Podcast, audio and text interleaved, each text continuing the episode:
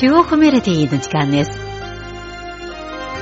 この時間は皆さんと一緒に音楽の翼に乗って中国音楽の世界を巡ります。ご案内は私、皇居です。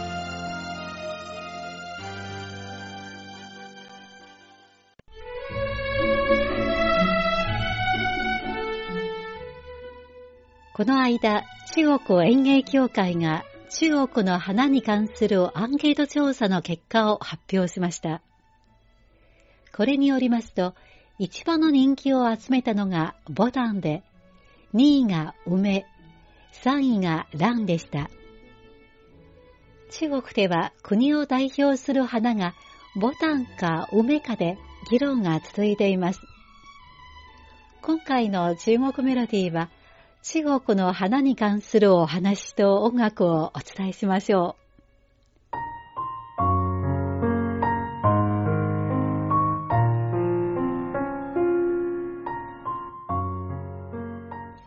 世界各国には大体その国を代表する花があります。例えば日本は言うまでもなく桜ですね。ギリシアのオリーブも有名ですし、フランスのアイリスも愛らしい花で、エジプトの睡蓮はその悠久な歴史を表しています。一方、中国ではボタンを思い出す人が多いでしょう。ボタンは100年も前の新朝末期に中国の代表的な花と定められました。そんな上品で美しいボタンは国が繁栄し盛んになり、人々の生活が幸せで縁起が良いことを象徴し、百花の王と昔から称えられています。日本では花見といえば桜のことですが、昔の中国では花見はほぼボタンのことです。唐の時代の詩人白楽天は、花開花落二十日、一城之人皆若狂。花が咲いてから散るまで20日間、町の人は皆苦労がごとし、と歌い、長安の人々がこぞってボタンを見に押し寄せる情景を描きました。この詩を見て、当時の中国でもボタンが大変に愛されたことがわかります。そんなボタンが20世紀の初め、つまり、秦の末期と中華民国の初めに、中国の花とされたのは当然のことでしょう。では、まずお送りする曲は、牡丹谣、ボタンの歌です。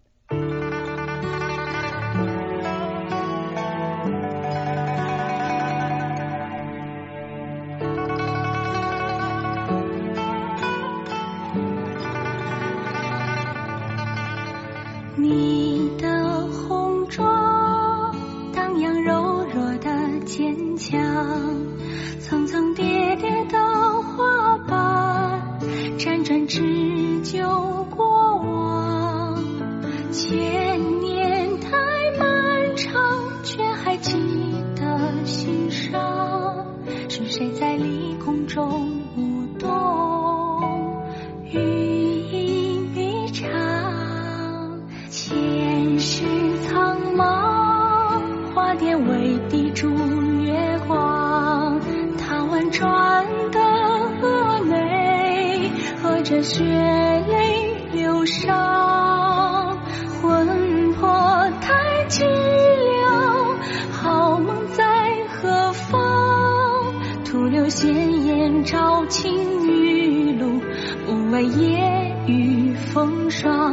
国色倾满庭芳，多穿神女拂沉香。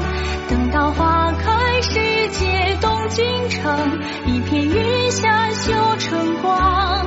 喧嚣莫爱未央，韶华白莲自成钢。不留长恨在心头蔓延，为眸妃子笑红尘。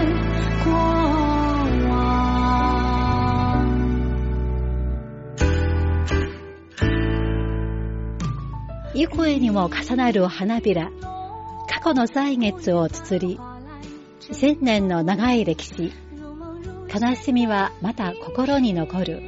春风更无情，飘零多少惆怅。一夜繁华都消散，何处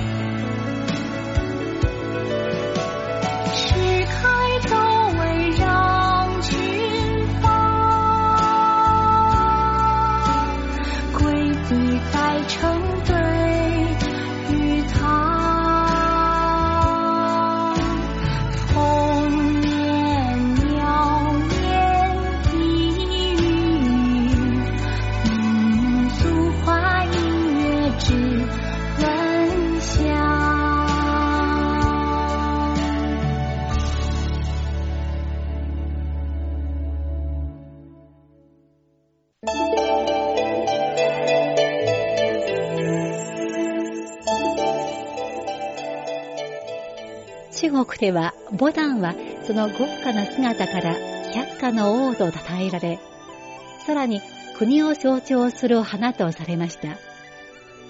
しかし、1920年代末の北伐戦争の後は、冬の寒さを恐れず、吹雪の中でも凛々しく咲く梅の姿が中華民族の強靭な精神を表していると思われるようになっています。当時、中国財政部は新しい通貨を発行するにあたり、花をデザインしたものにしようとして、当時の国民政府に代表的な花を決めるように求めました。国民党中央宣伝部は各界の意見を参考した上、梅の花に決定しました。当時はボタンについては、あまりの美しさで現実の暮らしを忘れてしまい、快楽主義を代表するものだ。外国に侵略されて国が危うくなっている今、中国人の品格を表しきれないと考えられていました。したがってボタンでなければ中国の花はやはり梅と考えられるようになります。1949年に新中国が成立した後、花に関する論争はしばらく中断しました。その後、1983年に中国植物学会が中国を代表する花は何かというアンケートを行いました。その結果、1番人気は梅、2番目がボタン、3番目が菊でした。梅を支持した人は春の便りを象徴しており、寒さの中で凛と咲く気高さは、数千年にわたって強靭でよろきない中華民族の強さを代表するものだと主張しました。では続いてお送りするのは、大雪新梅、雪の梅探しです。この曲は、家マオズ、フクロウという4人組の女性バンドが歌ったもので、晴れた日に子供たちが雪の中で梅の花を楽しむ場面を描いています。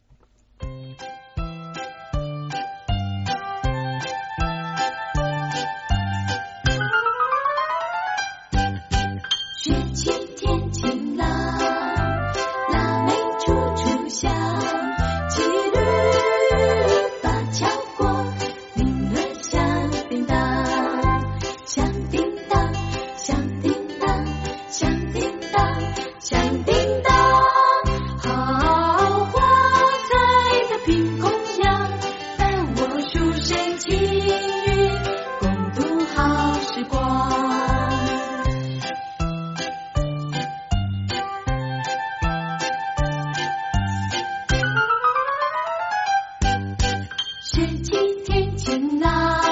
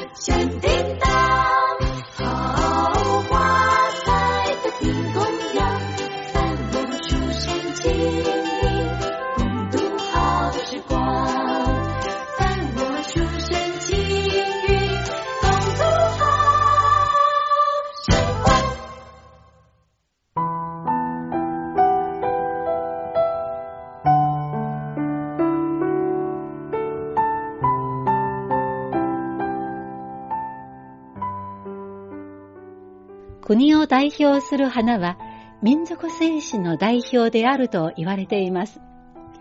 それはボタンであると中国人は昔から考えていました。しかし1930年代、ボタンはあまりに華麗すぎて革命を迎えた当時の中国にふさわしくないとして、梅を代表の花としました。厳しい寒さに凛と咲く梅だけが、列強の侵略を跳ねのけ、近代化へと歩む当時の中国にぴったりだったのでしょう。中華民族の性格には、梅の品格も備わり、またボタンの特性も持っています。